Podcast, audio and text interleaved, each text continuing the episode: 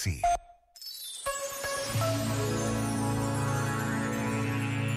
À pergunta o que caracteriza a vida de um santo, Maurício Patriciello respondeu: a humildade.